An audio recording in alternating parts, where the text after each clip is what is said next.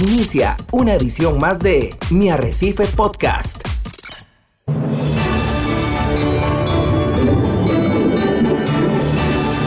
Usted está a punto de sumergirse en los misterios de nuestros océanos y en el fascinante mundo de los acuarios marinos.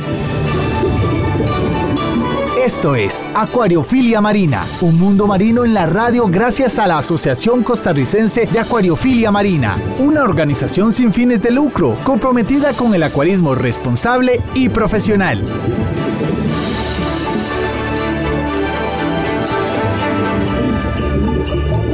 Muy buenos días amigos y amigas de Acuariofilia Marina.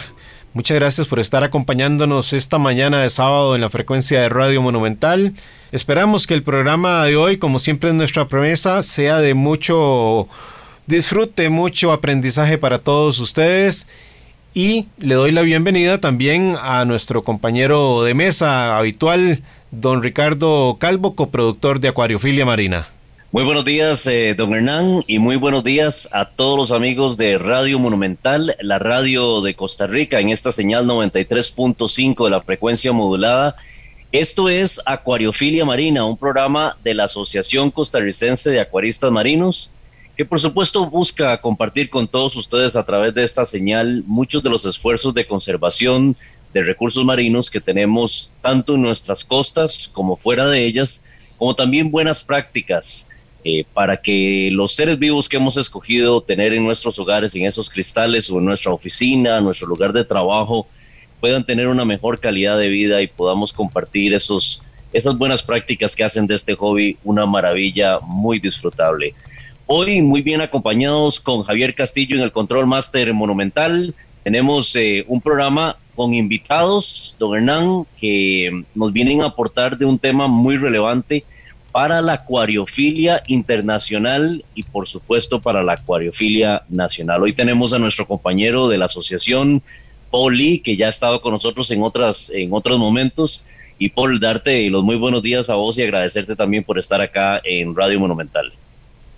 Muy buenos días, eh, Ricardo y don Hernán. Es un placer estar aquí de vuelta en Acuariofilia Marina. Esperemos que el programa de hoy sea provechoso para todos, ya que es un tema muy, muy importante para toda nuestra actividad. Don Hernán y amigos que nos escuchan, eh, Paul ha sido un, abanderado, un representante de la acuariofilia costarricense ante el gobierno y las entidades eh, nacionales para poder tratar y darle ordenamiento jurídico a todo lo que tiene que ver con la acuariofilia y ¿Qué le parece si usted nos introduce el tema de hoy? Porque es un tema muy relevante que nos debe ocupar en esta mañana. Ricardo, hoy tenemos un tema muy importante, más con todo lo que está sucediendo en nuestro planeta, con el cambio global, la pérdida de diversidad. Y queremos explicar cómo la acuariofilia marina bien llevada juega un rol muy positivo en la conservación de los organismos marinos. Hoy vamos a hablar sobre la Convención sobre el Comercio Internacional de Especies Amenazadas de Fauna y Flora Silvestre, que todos conocemos como el CITES o el CITES, y que es eh, un acuerdo de la comunidad internacional de la gran mayoría de países alrededor del mundo con el objetivo de regular el comercio internacional de especies, ya sean animales o plantas silvestres, que eh, puedan, por falta de control, llegar a sufrir una amenaza, a su sobrevivencia como especie y una pérdida de eh, biodiversidad para eh, las personas. Y por ello hemos invitado a Frank Romero, que es un eh, mayorista que se dedica a la distribución de peces y corales allá en España, eh, con una empresa con muchísima reputación, muchos años en el mercado y que tiene una participación muy muy importante en la distribución de estos organismos marinos eh, en España y Europa. Eh, Frank recientemente estuvo participando de las eh, conversaciones sobre el CITES que eh, se realizaron en España, presentando el, el, punto de vista de la acuariofilia marina. Así que bienvenidos, Frank, a Acuariofilia Marina. Buenos días para todos los oyentes, muy buenas, Hernán, Ricardo, Paul. Eh, una salvedad, la reunión no fue en España, fue en Centro Europa, pero sí, estuvimos allí presentes para, para dar un poco de criterio y de opinión uh, sobre la acuariofilia, tanto marina como alguna parte de acuariofilia ornamental dulce también. Muy bien. Eh, Fran, desde la perspectiva tuya, ¿cómo congenia nuestro pasatiempo con este tratado de regulación de especies amenazadas de fauna y flora silvestre? Bueno, voy a dar una opinión muy personal, ¿no? Pienso que la acuariofilia ornamental, la acuariofilia eh, de casa, la acuariofilia decorativa, eh, al fin y al cabo va a pasar a formar una gran parte o va a tener un gran peso en la supervivencia y en el mantenimiento de las especies marinas. Del mismo modo que mal llevado, pues podría ser un colapso total con, con lo que es el mercado general. Pero gracias a los desarrollos tecnológicos, tanto en, tratamientos eh, del agua como en cualquier, en cualquier maquinaria que podamos tener, pues está cogiendo también un peso porque eh, la supervivencia de hecho de algunas especies o estudios o demás se está haciendo ya en acuariofilia ornamental o por empresas con intereses en acuariofilia ornamental. Muchas gracias, Fran. Yo, yo no sé qué te parece, Fran, pero sin duda alguna el pasatiempo de la acuariofilia marina eh, ha venido jugando un rol muy importante. Yo lo he hecho en este programa de acuariofilia marina ya en algunas oportunidades, porque gracias a los avances eh, que se están dando, producto de que existe la acuariofilia marina y los proveedores presentan equipos, eh, ya sea para tener mejores sistemas de filtración, de iluminación, de controlabilidad de parámetros y de condiciones en el acuario que permiten reproducir los ciclos lunares para la reproducción sexual de los eh, corales, las mismas experiencias que se transmiten de la acuariofilia sobre la conservación de estos organismos en un ecosistema cerrado han permitido hoy un mayor nivel de conocimiento científico que está ayudando a restaurar y a reproducir corales eh, en un momento muy difícil para los arrecifes coralinos en su entorno natural. Y creo que también merecería una parte eh, de parte tuya hacernos eh, una explicación de cómo funciona la el cultivo, ya sea la maricultura o el cultivo de los corales y reproducción eh, de peces eh, fuera de los océanos, éxito. Pues precisamente, Hernán, eh, la charla o tres de las ponencias que tuvimos en la convención CITE que se llevó a cabo este año en Praga, la undécima reunión de CITES donde había 12 ponencias, donde se hablaban de muchísimos animales, eh, animales que todo el mundo pueda resultar algo extraño, como rinocerontes, osos, tigres, leones y animales que estén eh, acogidos al convenio CITES porque son especies amenazadas con, con su peligro de extinción pues nosotros este año llevábamos tres ponencias, que una era aroguanas, otra era caballitos de mar y otra era corales, que es la pregunta mm, que tú nos haces. El tema principal de este año también se basaba y bien asociado a lo que tú nos comentas, ¿no? que era a, la importancia, a las ventajas y desventajas del cultivo o de la crianza en en granja de, todos estos animales. Lógicamente, eh, ya de sobra es conocido para todos vosotros, ¿no? de los corales, tanto eh, sexual o asexual, y del mismo modo esa misma reproducción en granjas que bajo el convenio CITES se derivan de diversas o se clasifican de diversas formas. En maricultura y en instalación indoor. Dentro de maricultura también hay que denotarlo, hay que hacer saber que puede ser maricultura en categoría F, por lo cual eh, la pieza que estamos criando tiene un origen salvaje, el cual no va a perder su categoría F hasta la tercera reproducción del mismo animal o la tercera generación para pasar al cultivo en C. Precisamente el tema principal de este año, lo cual es una gran noticia para nuestro sector o para nuestro hobby, porque no quiero hablar solamente con, con el hecho de, de, empresa, sino como hobbyista, ¿no? Pues la gran importancia o lo que eh, hemos denotado, hablo en primera persona este año, es que al parecer está comenzando a haber una, una gran sensación de necesidad de implantación de granjas, sobre todo para nuestro sector, ya sea bien en peces o ya sea bien en corales. Una necesidad imperiosa debido a varios factores. Los primeros, por el cambio climático. El cambio climático existe, el cambio climático es la mayor amenaza para los arrecifes coralinos, muchísimo más que cualquier otra que queramos pensar, el mal uso, la mala pesca, el tráfico ilegal, da igual, muchísimo más que todo ello.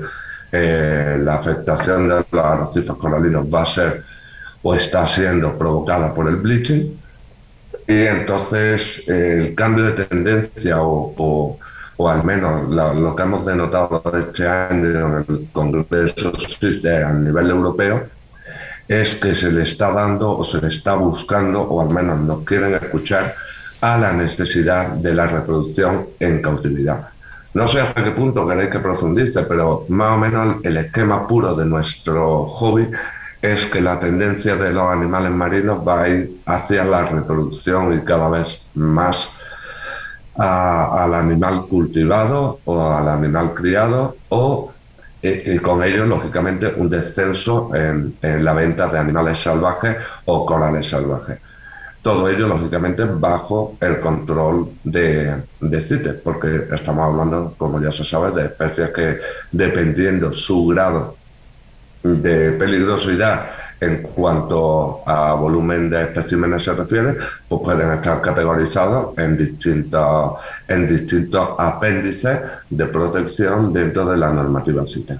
Sí, eh, Frank, una, me parece muy completo eso que estás diciendo. Siempre hemos, eh, como lo decía don Hernán, siempre hemos sido claros en que la acuariofilia juega un papel fundamental porque son básicamente laboratorios en casa o en instalaciones privadas que, que van adelante en reproducción, especialmente eh, coralina, lo hemos visto, la fragmentación de corales es una práctica muy común en, el acuarismo marino pero también nos llena de esperanza eso que decías, es la reproducción en maricultura o en granjas eh, eh, que no están en, éxito, más bien, que permiten desarrollar reproducción de peces que anteriormente solamente en medio salvaje podrían ser extraídos y eso permite quitar presión muchísimo a los, a los mares alrededor del mundo.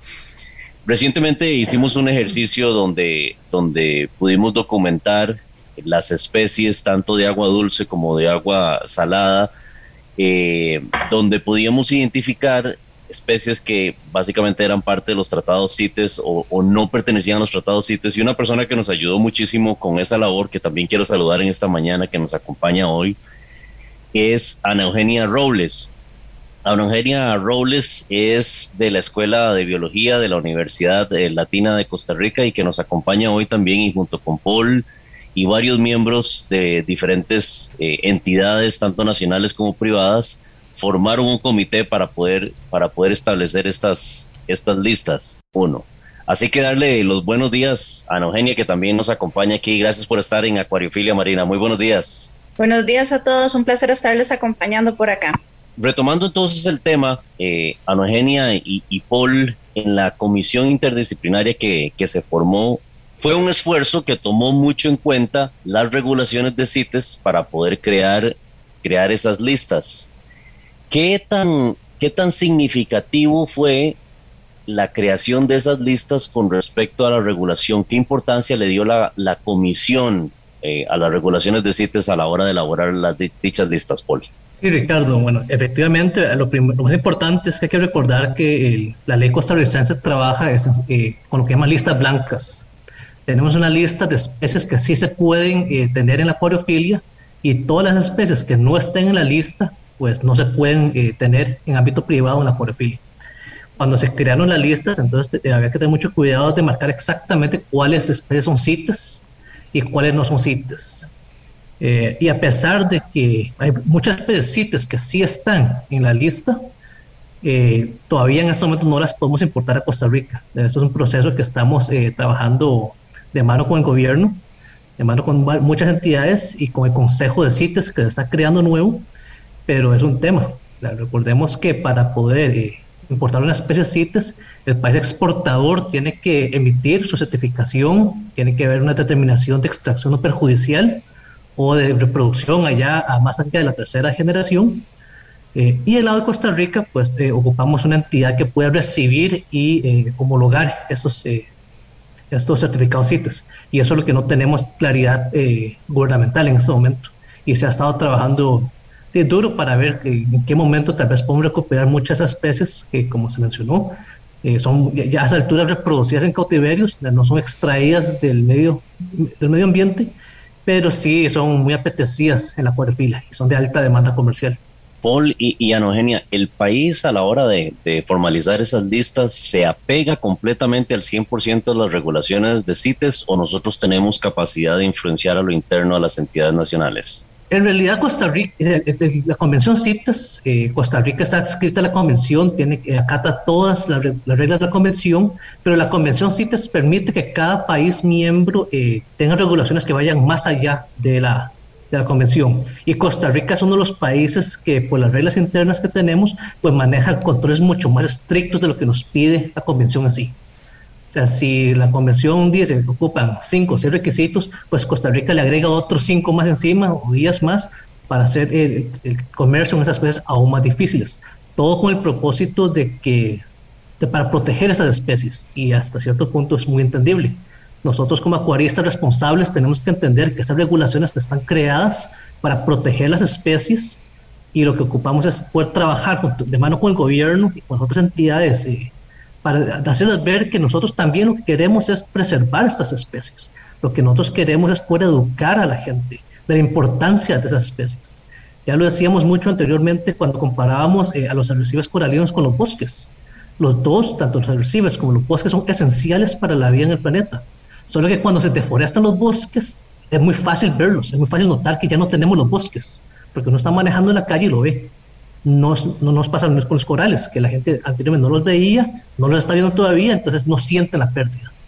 Pero la vamos a sentir, ¿por qué? Porque los pescadores ya ven donde ya tienen menos peces eh, cuando, cada vez que salen, ya vemos que hay especies que están desapareciendo y eh, es importante hacer noción a la gente de lo importante que, del valor de eh, estos arrecifes coralinos.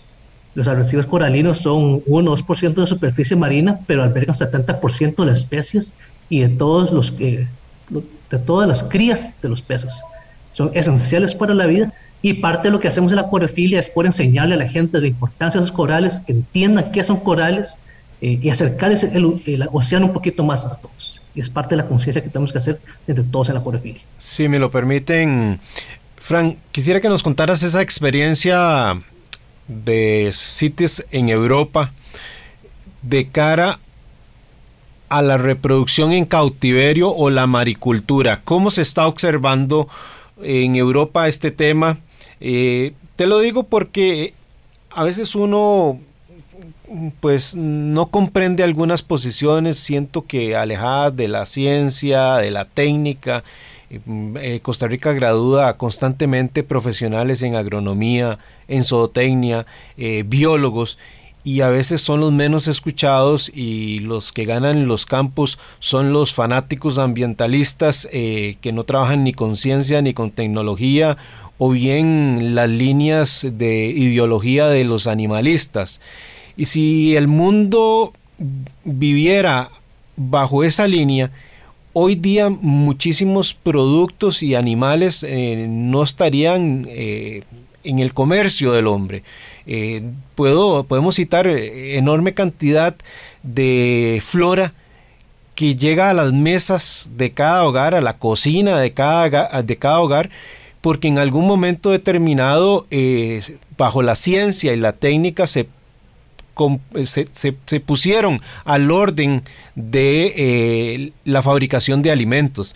Eh, te puedo hablar de especies de follajes, que Costa Rica es muy importante exportando follajes a, Europa y que van a, adornar hoteles, restaurantes y casas, pero son eh, organismos, en este caso follajes, plantas, que son cultivados y tienen ese propósito de ser cultivados para el comercio. Cosa diferente es irse a meter a la, a la, montaña, extraer una orquídea y otra cosa es reproducir esa orquídea en un laboratorio o en, una, en un vivero y ponerla al comercio de los hombres. Y en el caso de los corales y de los peces, pues no está sucediendo nada diferente de esto que te estoy planteando. Y, te lo digo porque... Mm, Ana Eugenia eh, forma, forma parte de este grupo de trabajo que, que, se dio a la tarea de revisar estas listas en Costa Rica y a, uso, a veces uno encuentra eh, que existen pensamientos de esa naturaleza, de, ambientalismo fanático, de que te dicen esta especie no puede entrar a Costa Rica porque es, eh, tiene un peligro de, depredación de otros organismos. Y te digo, yo tengo... Eh, no sé, si, si, contara mi vida conociendo, por ejemplo, los peces orientales, los famosos cuatro colas, en 50 años yo nunca he visto un cuatro colas sobrevivir en aguas de Costa Rica, eh, porque no tiene la posibilidad de sobrevivir. Y a veces uno se queda asustado de cómo puedan emitir notas técnicas sin un estudio que respalde eh, la, investigación para decir esta es una especie que puede amenazar si es liberada. Eh, Frank, no sé qué, qué, impresión te causó estas reuniones de Europa sobre el tema de CITES y las reproducciones en cautiverio o maricultura. Eh, en un inicio te voy a pedir un par de minutos de introducción porque realmente eh, estoy bastante de acuerdo en casi todo lo que has dicho porque sencillamente eh, creo que se está haciendo un animalismo una defensa del animal desaforada con mucha falta de conocimientos, ¿vale?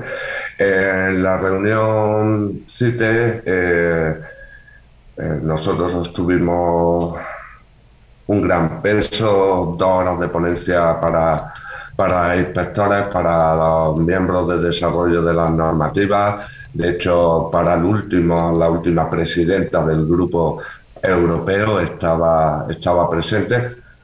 Creo que llegamos ahí precisamente por alzar la voz de otra forma. Tropical Free o yo personalmente me gusta mucho eh, actuar como hoy con vosotros, proponer, explicar, ya sea en radio, ya sea en vídeo en directo, ya sea en cualquier charla, convención y empecé la charla allí, eh, el, trabajo que llevábamos para exponer, diciendo precisamente eso, que no iba a ser muy políticamente correcto como ahora tampoco lo pudiera ser, ¿no? O sea, no vamos a decir lo que quieren escuchar. Eh, CITES tiene una labor importantísima en el mantenimiento mundial pero eh, no deja de ser un organismo y yo creo que el mantenimiento mundial de los arrecifes y peces eh, para acuariofilia ornamental debe de ir mucho más en la divulgación, en la formación, empezando por las empresas exportadoras, por las empresas comerciantes, por las empresas importadoras y por el usuario final. ¿Por qué os comento eso? Pues sencillamente porque salí de allí con la impresión de que algo estaba cambiando en CITE, una cosa muy buena, la primera vez en todos los años que nos han llamado para hacer una ponencia y escuchar a quienes estamos en medio eh, comerciando, pero no tomemos solamente como empresa comercializadora, sino ahora mismo, por poner un ejemplo, sé que nos seguía en redes sociales, llevamos 12 días investigando en Kenia en origen directamente, ¿no? Eh, ahora marchamos para Bali o marcharemos a Australia o venimos de la Convención CITE, da igual. de lo que vengamos, ¿no? La cuestión esencial es que por primera vez tomé la impresión de que eh, nos querían escuchar, daban la importancia a la reproducción y al trabajo de empresas privadas y por último, por último, vi que algo querían cambiar, pero le faltan medios. Falta personal, falta personal, faltan inspectores, falta gente que realmente conozca el campo, porque eh, ninguna persona que esté en CITE a buen hacer, que quiera, no puede conocer todas las especies y cada una que están protegidas bajo el convenio CITES, como bien antes has dicho. Puede ser una planta, puede ser un mamífero, puede ser un coral. Entonces, si nos centramos solamente en nuestro tema de acuariofilia marina, faltan técnicos, falta formación, falta personal, hay muchísimo movimiento mundial y el control eh, queda un poco, un poco bajo. O sea, yo hice una denuncia pública allí de que las empresas que queremos que el hobby sea sostenible, las empresas que investigamos, desarrollamos, queremos un control más férreo, tanto en origen como en destino, unas investigaciones más dirigidas por profesionales y por primera vez, como he dicho, dejan entrar a empresas que aporten sus investigaciones, su desarrollo, porque por poner un ejemplo de una especie que yo llevaba eh, tipo, eh, demostramos que la sinfilia wilsoni se podría reproducir en cautividad cuando nosotros la estamos reproduciendo y no teníamos capacidad de conseguir sitios de reproducción porque en teoría no se podía reproducir. O, por ejemplo, eh, permiten importar eufilia salvaje Indonesia y no permiten importar eufilia cultivo porque desconocen o no se fían de que la eufilia realmente ya hay medios y tenemos granjas con una producción estable para no tener que coger ni una eufilia salvaje. O por ejemplo, mi ponencia, la podéis buscar en internet, el tema principal era la acrópora. O sea, mm, dijimos sencillamente, con tres, cuatro grandes granjas somos capaces de proporcionar todas las acróporas comerciales que se demanden a nivel mundial. Mm, los que lleváis años en acuariofilia lo sabéis. Es un animal al que todo el mundo teme, pero una vez que se le coge el pulso, es un animal facilísimo de reproducir y podríamos hacer que no tenga que tener esa sobrecarga de, extracción de la naturaleza cuando es un animal que se reproduce 100% con facilidad en, en granjas, ya sea en maricultura, hicimos un esquema perfecto donde de un solo frac, en tres meses, en nuestra granja de Bali, pues se está poniendo una pieza de cultivo ya con 6-7 centímetros en el mercado internacional. Del mismo modo, hablamos de un montón de, especímenes, ¿no? Pero ya te digo, casi todo lo centrado en acrópora, pero finalmente, eh, o con lo que más me quedo, es falta personal, falta divulgación por gente que, realmente quiera apostar por ello. Eh, y falta mucha formación y concienciación en, en, los lugares de origen. Creo que protegemos más los que estamos fuera que muchas veces en estos lugares de origen, sobre todo en países menos desarrollados, como pueden ser Indonesia, Vietnam, Malasia y demás, protegemos más los que estamos fuera o queremos que al menos se regulen bien allí los que estamos fuera que los mismos que están allá, ¿no? También, como decía Paul, eh, hay que estar muy atentos a toda esa normativa de aceites, porque la normativa de aceites de origen no tiene nada que ver con las restricciones, por ejemplo, que acá tenemos en Europa, y dentro de Europa, pues los españoles pues somos los más restrictivos de toda la comunidad europea para la importación. Cada país puede implementar más restricciones o menos restricciones. Por ello, desde Tropical Fish pues, nos sentíamos muy, muy contentos de ser la única empresa ponente en esta convención CITE en la que nos basábamos. Eh, ya os pasaré el enlace para que lo tengáis. nuestras ponencias van a ser publicadas por el sumario CITE en, en nature.cz, que fue la organizadora del evento, nos pidieron permiso para, para, exponer o publicar de dominio público las tres ponencias, la de reproducción de aroguana, la de reproducción de caballito de mar y la de reproducción de, de corales. Pero claro, es como dijimos, ¿qué empresa privada va a llegar y va a montar una empresa de criar caballitos cuando el organismo CITES no sabe aún cómo controlar esa reproducción, porque decían de tatuarlos, de marcarlos, bueno, unas cosas que se vinieron aquí a la cabeza de, de locos, ¿vale? Y con ello, pues ninguna empresa arriesga a algo tan fácil como criar caballitos de mar y se sigue extrayendo caballitos salvajes del mar en un auténtico peligro de extinción eh, a nivel mundial. O sea, aquí en España hemos perdido toda la costa del Mar Menor. en Portugal hace poco se copió una, una pesca ilegal inmensa, todo con, con, las típicas historias chinas de que se hacen sus sopas o sus infusiones o sus cosas con los caballitos de mar, ¿vale? Pero es triste de que no se reproduzca más porque la normativa sí no se acopla bien a nivel mundial o no ha escuchado, al menos hasta el momento, a todas las empresas. Vamos a hacer una pauta para irnos al corte comercial mientras restablecemos la conversación, la comunicación allá en España con Fran Romero. Exploremos juntos las fascinantes formas de vida que habitan nuestros mares y acuarios marinos. Acuariofilia Marina está de vuelta. Mi Arrecife Podcast.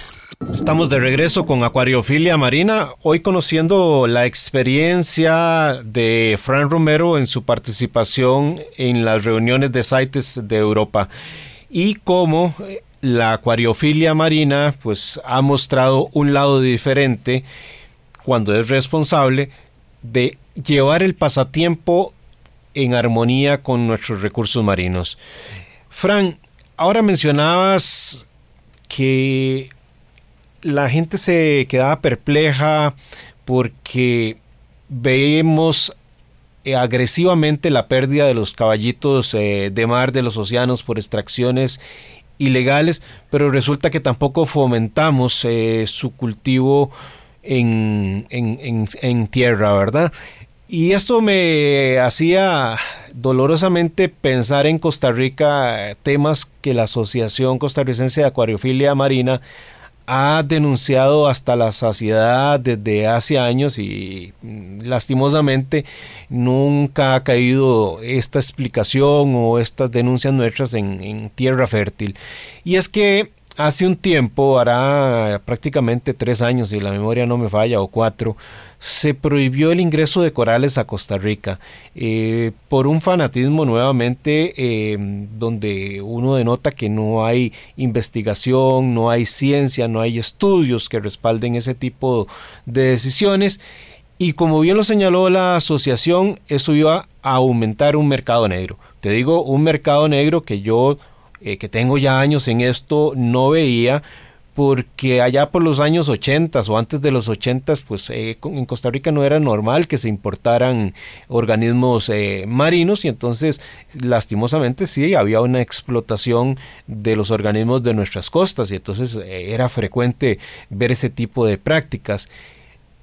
Pero lo que uno no hubiese esperado es que en estos años 2019, 2020, 2021 viéramos circunstancias que se observaban tantos años atrás eh, y simplemente porque al prohibirse el ingreso de corales eh, cultivados en tierra o producto de la maricultura, lo que sucedió fue una explosión de ese mercado negro y las personas iban por los corales o los poquitos corales que quedan en nuestras costas, en nuestras costas y de paso decían, ah, mira, me encontré una estrella, me encontré un camarón y igual lo metían en una bolsa. Eh, ah, qué linda esta roca llena de algas o de organismos y entonces va de nuevo para la bolsa y así sucesivamente, eh, Fran. Eh, creo que esta experiencia que nos cuentas hace ver que el, el, el ser tan proteccionista, tan prohibitivo, eh, normalmente no va a depararnos eh, buenos resultados cuando existen profesionales que, se, que pueden manejar esto con ciencia y tecnología. No sé qué les parece a ustedes, a Paul, a Ricardo, a doña Ana Eugenia o, a vos, Fran. bueno, le, cedo a Eugenia y ahora, ahora, ahora comenzamos. Listo. Este, sí, eh, creo que tenés mucha razón en ese sentido. Eh, creo que la acuicultura y la acuariofilia, particularmente en este caso, juega un rol fundamental en, el proceso de generación de conocimiento. Eh, quizás en acuicultura es un poco más accesible la, información, de, lo que son temas de cultivo, mientras que con respecto a acuariofilia hay, hay, un elevado nivel de secretismo en cuanto a las técnicas que se han desarrollado. Y lo más interesante de esto es que como hay un interés económico de por medio, existe recurso para poder realizar investigación, cosa que la ciencia pura a veces se ve muy limitada. Entonces, creo que más bien nosotros deberíamos de tomar ventaja de estas circunstancias, de, este interés comercial en las especies justamente y ver las oportunidades de restauración y de, ¿cómo se llama?, de reproducción de especies que quizás en este momento puedan estar en peligro, pero que de otra manera no se podrían tener.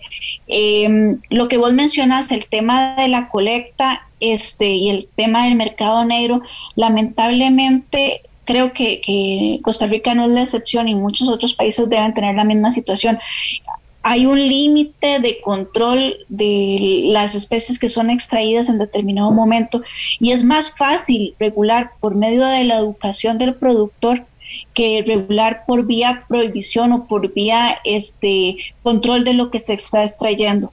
Creo que siempre va a haber una opción para alguien de sacar cosas de los ecosistemas naturales y se genera un daño muchísimo mayor en tanto y cuando se esté prohibiendo lo que sea lo que es la importación y la reproducción bajo ambientes controlados de las especies que, que, ya tenemos en Costa Rica.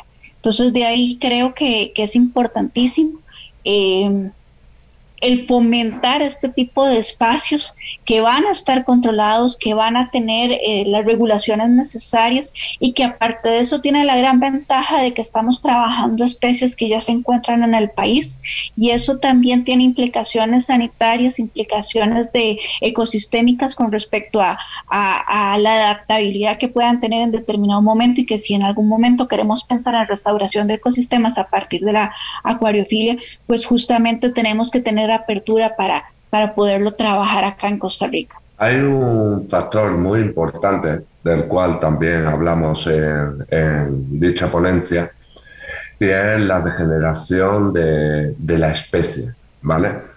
Eh, aquí partimos con una ventaja fundamental en la reproducción de corales. No nos pasa como hablábamos en la ponencia también de la reproducción de aroguanas, donde la especie por consanguinidad, por múltiples reproducciones y vamos perdiendo esa calidad en especie.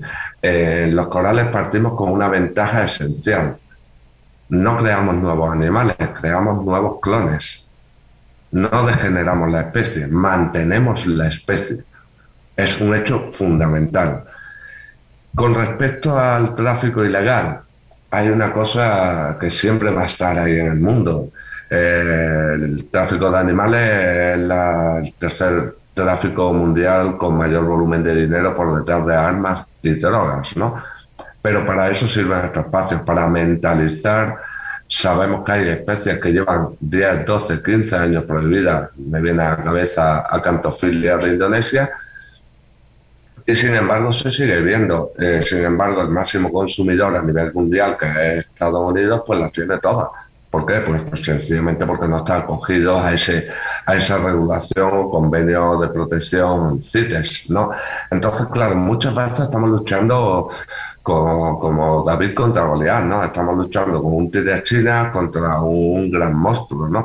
Pero sí que es cierto de que eh, debemos casi olvidarnos del tráfico ilegal, aunque sea denunciable. Yo lo puse allí encima de la mesa de distintos temas, pero sí dar a conocer lo que se puede hacer cuando los trámites fueran ágiles, cuando los trámites fueran flexibles, como antes cuando hablábamos con Paul, cuando realmente nos escuchen los que van a poner las órdenes o, las restricciones. Eh, y pongo un simple ejemplo. Nosotros llevaremos 7, 8, 10 años sin tener ni un solo ocelaris salvaje. Son 100% de cautividad y tenemos una colección fantástica, plenos de coloridos, preciosos. ¿Por qué? Porque se ha apostado por un nuevo criterio de acuariofilia sostenible. Si del mismo modo se apuesta por el maricultura, pues lógicamente sería fantástico. El maricultura no, no afecta al arrecife coralino. De hecho, todas las granjas de mar se hacen en tierras inertes, normalmente en orillas de playa de arena lisa donde no hay vida. Y cada vez que se monta un tipo de esta granja, aparte de reproducir miles de corales, se está creando un nuevo hábitat, un nuevo refugio para todas las colonias de peces que allí se van a albergar. Sería mucho más importante hablar de la no colección, imaginémonos, de peces de grandes tallas porque son progenitores, son reproductores, ¿no? Usar peces, si son salvajes, con talla adecuada, métodos de captura adecuada, que no pensar en que este pez está protegido o no está protegido. Eh, empresas que las hay se están reproduciendo peces ángeles con todas las dificultades que tienen, gobios sin ningún tipo de problema, se están reproduciendo mm, desde chinchidopus. O sea, mm, se puede hacer muchísimo por la acuariofilia, pero hay que alzar la voz y pedir trámites ágiles eh, eh, personas que lo controlen con titulación y con conocimiento, eh, una formación adecuada, con, con, que en ningún momento exista ningún, ninguna, ningún tráfico de influencia o de, de interés económico más allá del respeto a, a, la especie, ¿no? Porque al fin y al cabo, si todo lo prohíben, nuestro hobby se acaba, porque se acabará, eh, como bien decir, la costa de de Costa Rica o yo que buceo aquí en España o bueno, o donde voy, donde pueda ir, pues ver como muchos de esos arrecifes muchas de esas especies, aquí no tenemos arrecifes, pero sí tenemos algunos tipos de corales, pues van desapareciendo y van desapareciendo esos eh, gusanos tubícolas y hay menos vida de pequeños gambas. Entonces yo creo que es mucho más la divulgación, es mucho más el conocimiento y cualquier investigación que se hace hay que aplaudir al sector porque la mayoría de ellas, vamos a decir el 90%, son de dominio público. O sea, nosotros tardamos en, dar el ok para que publicara CIT en nuestra ponencia un segundo.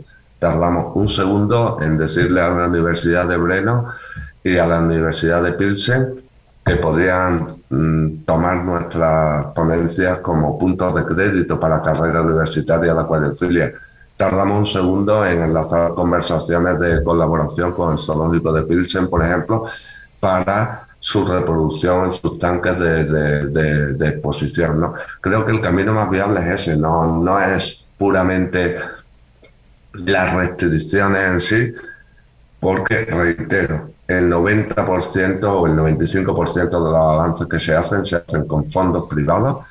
Eh, cabe destacar un fondo público que trabaja muy bien, como pueda ser eh, eh, la compañía de, reproducción, estudio y mantenimiento del arrecife coralino de Australia, pero es que salvando esas, pocas más veo de capital público que realmente generen un avance, un una exportación de conocimiento al sector. La mayoría viene de empresas privadas por su hobby o por su trabajo o por su interés económico, pero hacen una inversión en desarrollo y por simples acuaristas que por amor al hobby pues exponen pues sus criterios de acuariofilia, unos más acertados, otros menos, nosotros tampoco somos nadie, ¿no? Nosotros solamente hablamos de nuestra opinión y nuestra y nuestro conocimiento, pero es mucho más ese avance que no el avance de las restricciones.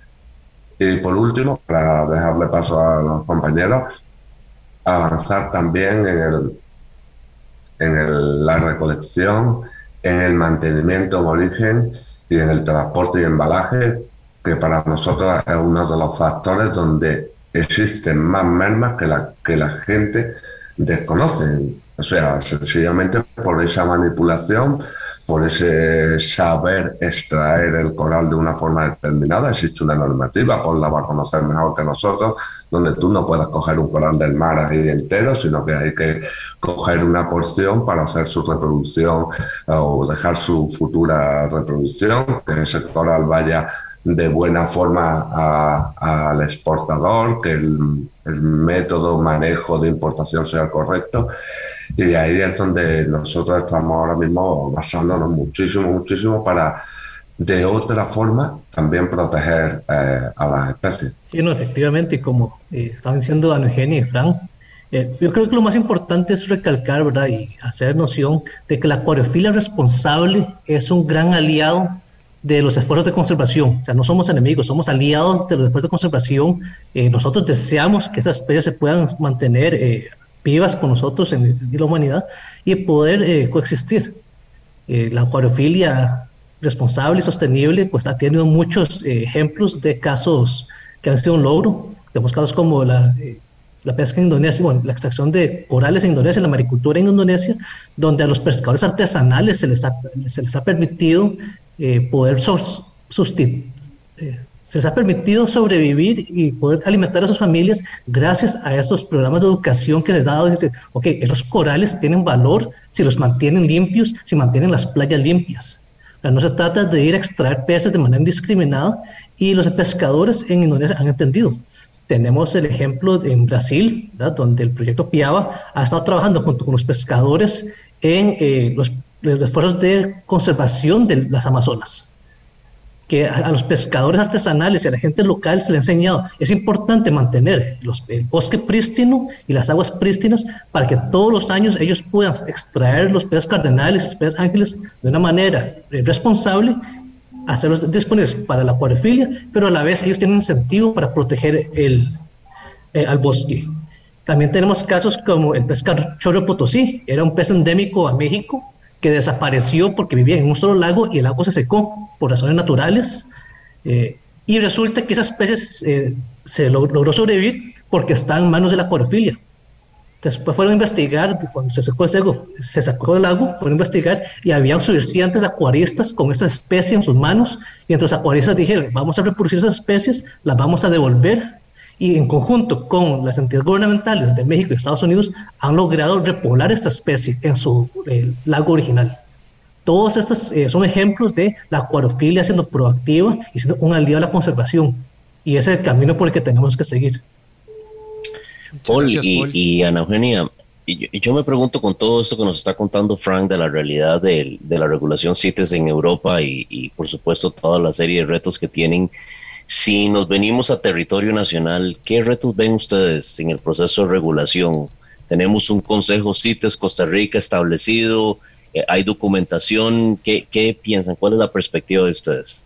Creo que, el asunto con, CITES eh, va a depender justamente de, la claridad de los, de los requisitos que se deben de tener y que los mismos departamentos y las mismas instituciones del sector público este, encargado justamente de, de, la parte de importación y exportación pues manejen bien eh, dicha información.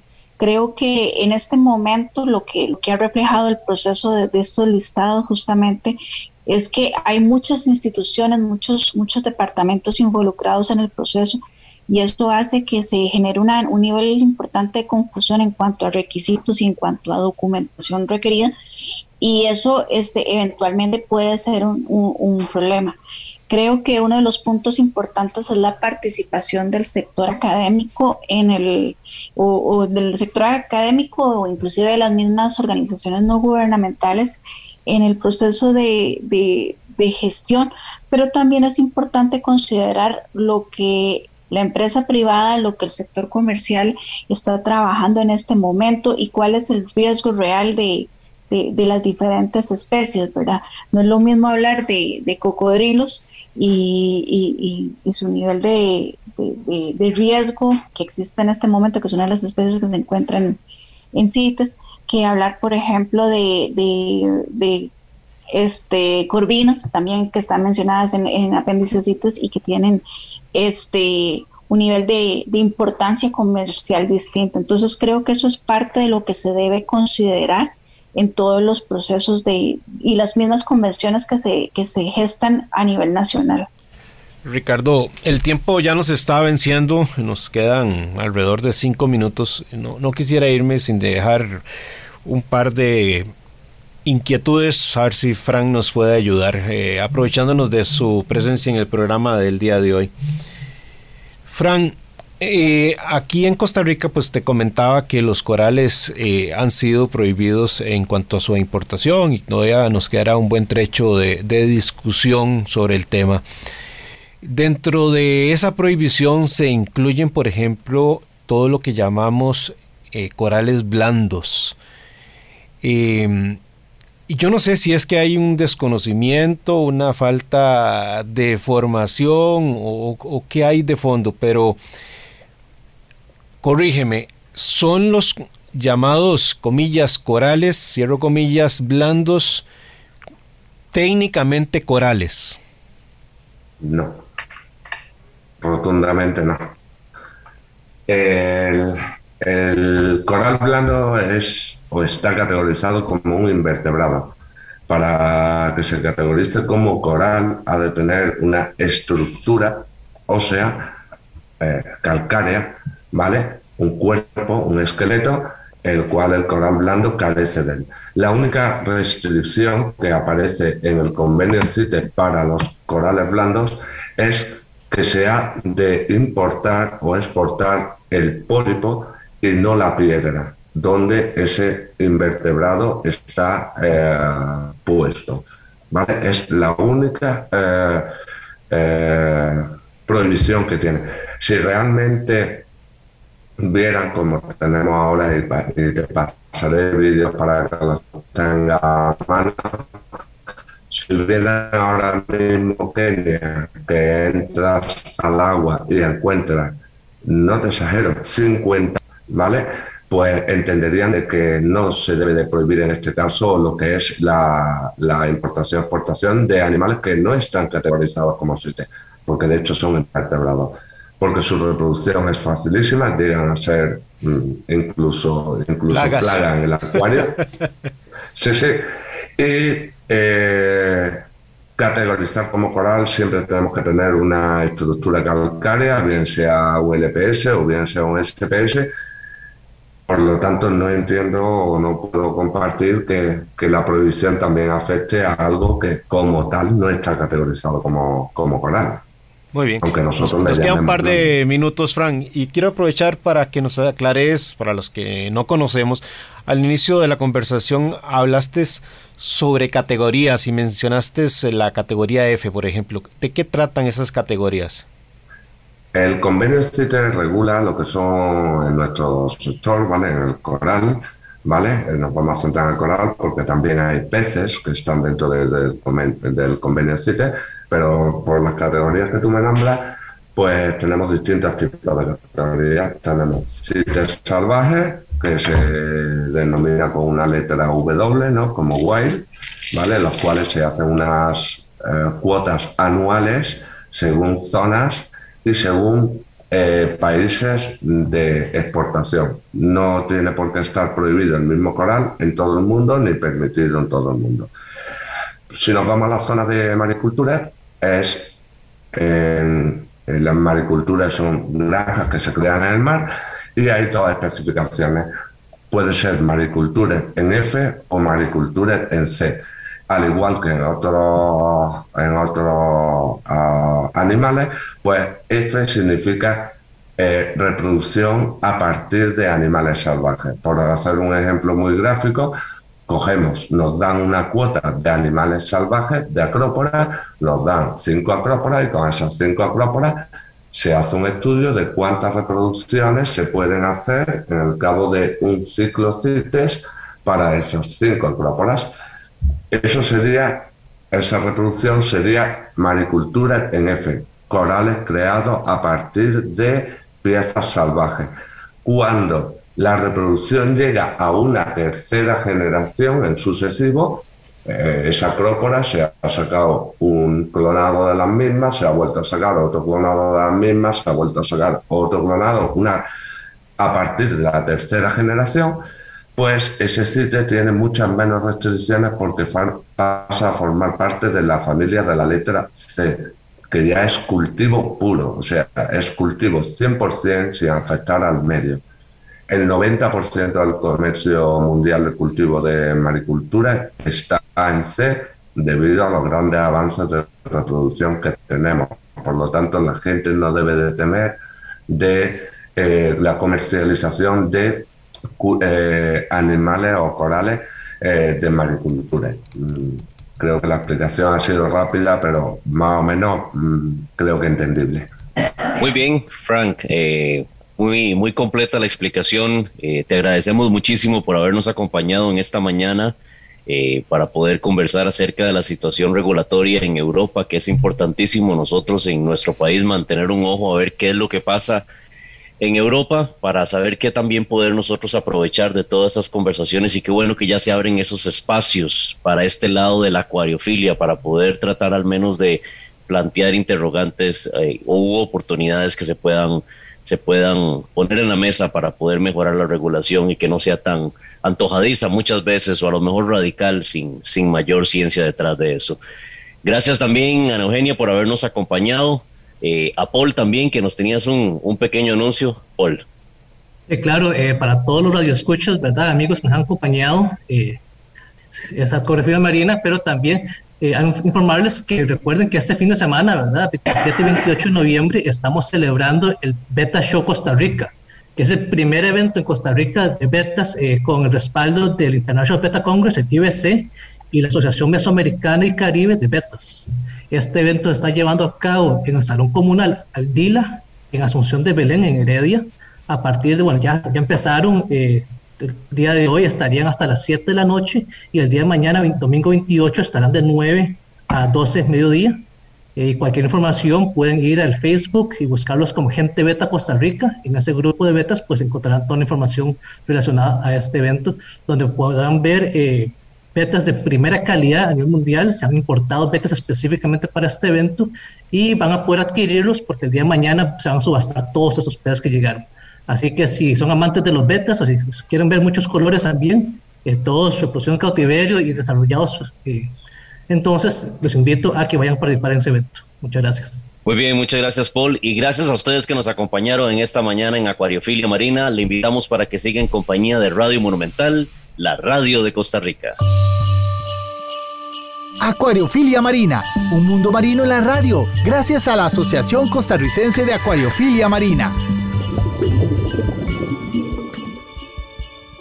Mi Arrecife Podcast.